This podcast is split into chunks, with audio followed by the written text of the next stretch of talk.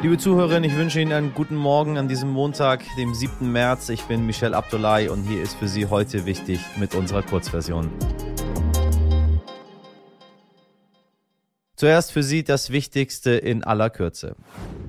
Bei neuen Demonstrationen gegen den Krieg in der Ukraine sind in Russland wieder etliche Menschen festgenommen worden. Laut russischem Innenministerium habe man von den landesweit rund 5200 TeilnehmerInnen mehr als 3500 festgenommen. Laut UNHCR sind infolge des Krieges in der Ukraine innerhalb von zehn Tagen bereits 1,5 Millionen Menschen geflohen. Die Vereinten Nationen sprechen daher von der am schnellsten wachsenden Flüchtlingskrise seit dem Zweiten Weltkrieg. Was wichtig wird. Wissen Sie, was eine Frau durchschnittlich weniger pro Stunde verdient als ein Mann? Ja, eigentlich sollten Sie es wissen. 18 Prozent heißt es so. Also fast ein Fünftel für dieselbe Arbeit.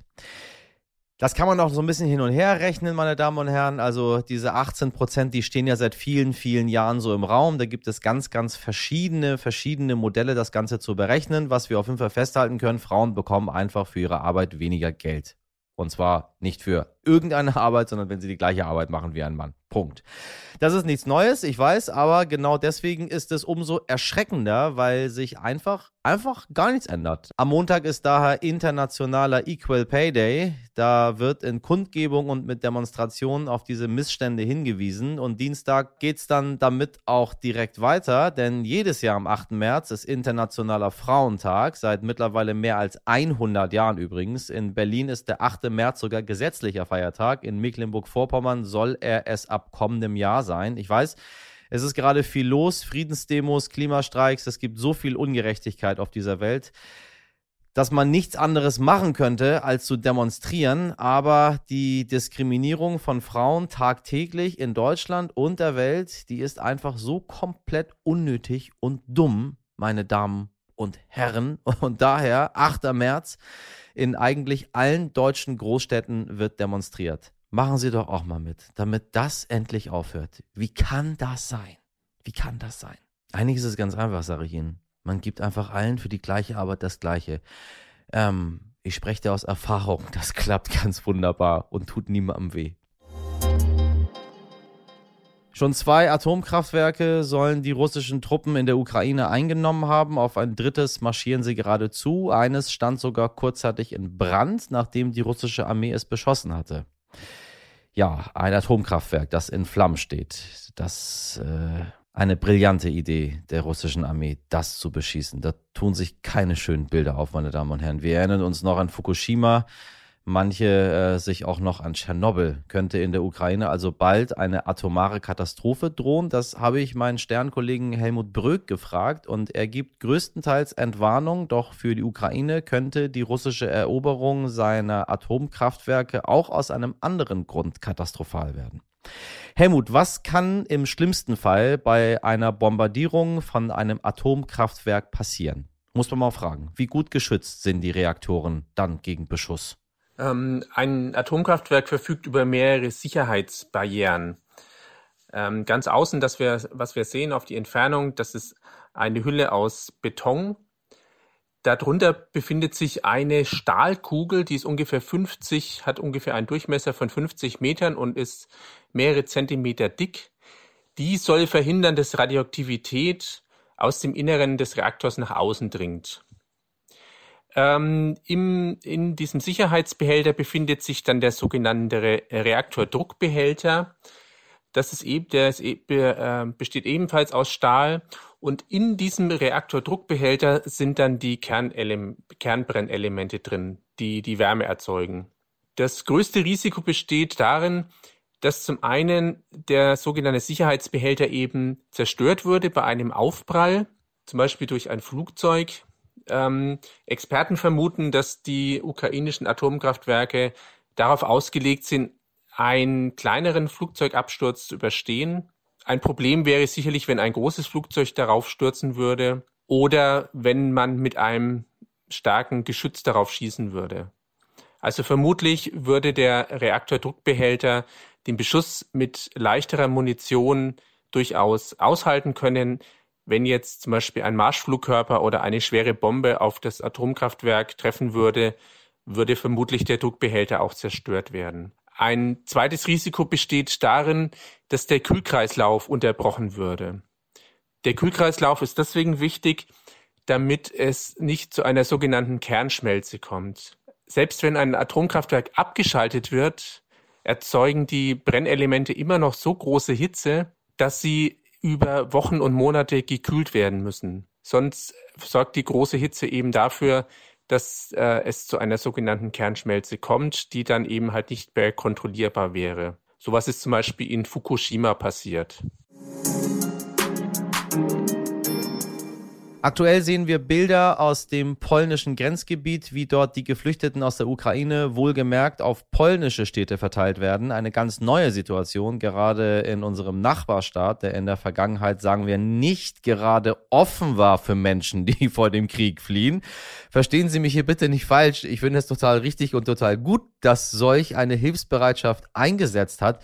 Nur ich würde gerne begreifen, warum jetzt und warum nicht zum Beispiel in der Situation, als die Taliban Afghanistan erobert haben. Dabei hilft mir die Journalistin und Vorsitzende der Menschenrechtsorganisation hava.help.ev, Düsen Tekal. Düsen, ich grüße dich. Hallo.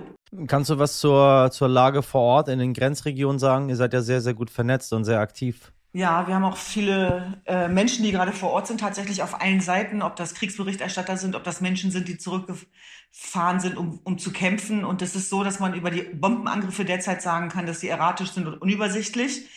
Es ist Wahnsinn, was für ein Mut und eine Kampfbereitschaft das ukrainische Volk äh, gerade walten lässt trotz der riesigen Trauer und des Schmerzes und der Toten. In Charkiw, wo die Kämpfe besonders schlimm waren in den letzten Tagen, ist es jetzt zwar ruhiger, in Kiew auch.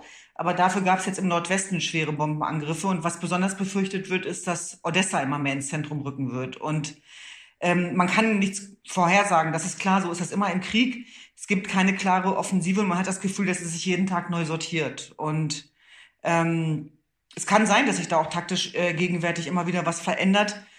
Ähm, aber was wirklich, was wirklich deutlich ist, ist, diese, diese Kampfbereitschaft und dieser Mut und die Zuversicht, die so riesig sind. Und das schwappt ja über tatsächlich. Also äh, diese Widerstandsfähigkeit ähm, des ukrainischen Volkes ähm, legt sich ja auch nieder in Eu Europas äh, Straßen. Und wir sehen da ja auch eine wahnsinnige Solidarbereitschaft äh, aufgrund der Tatsache, dass Menschen auch eben auf die Straße gehen. Und woran wir als Menschenrechtsorganisation erinnern wollen, ist, dieser Schmerz ist international. Wir haben gerade vor kurzem eine sehr ähnliche Situation in Afghanistan gehabt, wo ähm, ähm, militante äh, Islamisten ähm, ein Land überfallen haben von innen heraus äh, und die Menschen ähm, äh, quasi wieder zurückgeführt haben in die Steinzeit, wo, wo Frauen gar keine Rechte haben, wo äh, Andersgläubige gar keine Rechte haben.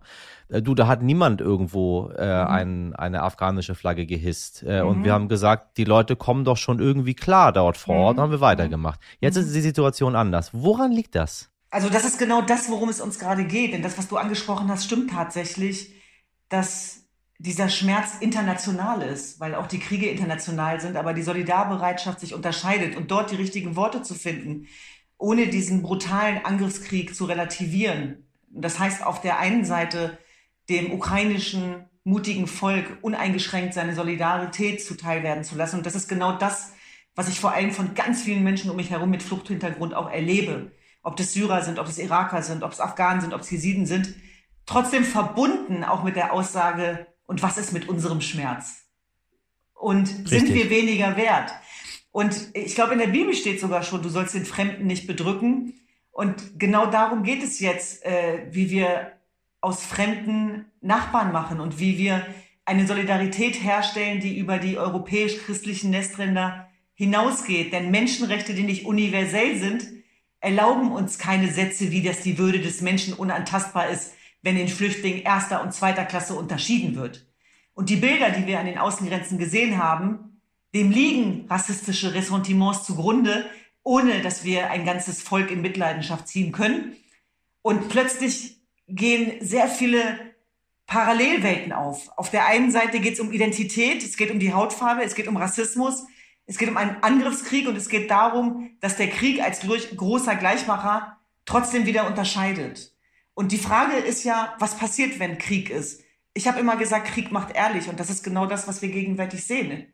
Es fokussiert sich auf einmal alles Und alle Menschen, die an diesen Grenzen stehen und vor diesem Krieg zu fliehen, müssen reingelassen werden, egal welche Hautfarbe sie haben. Und ich glaube aber trotzdem, dass es jetzt keine Zeit ist, Identitätspolitik zu betreiben, sondern zu schauen, wie wir dafür sorgen können, dass alle Menschen in Sicherheit kommen, die in Sicherheit kommen müssen. Und dazu gehören Menschen mit dem ukrainischen Pass, und Menschen aus afrikanischen Ländern mit dem ukrainischen Visum. Das heißt, in dem Moment, wo es heißt, dass diese Menschen beherbergt werden, dass sie umsonst mit den öffentlichen Verkehrsmitteln fahren dürfen, muss das für alle Menschen gelten, die aus der Ukraine kommen und nicht nur für die mit dem ukrainischen Pass. Und dann geht es darum, lieber Michel, wie lösen wir das? Lösen wir das, indem wir diesen Rassismus befeuern, wiederholen? Und dann ist natürlich die Frage, wie gehen wir mit diesen Zuständen um? Und da geht es wirklich darum, zu differenzieren, zu differenzieren, zu differenzieren und zu deeskalieren. Das heißt, ähm, man muss mit unterschiedlichen Organisationen darüber sprechen, eine Sensibilität dafür herstellen, dass alle Menschen gleichermaßen gefährdet sind und dass es darum geht, äh, diesen Menschen auch Flucht zu gewähren.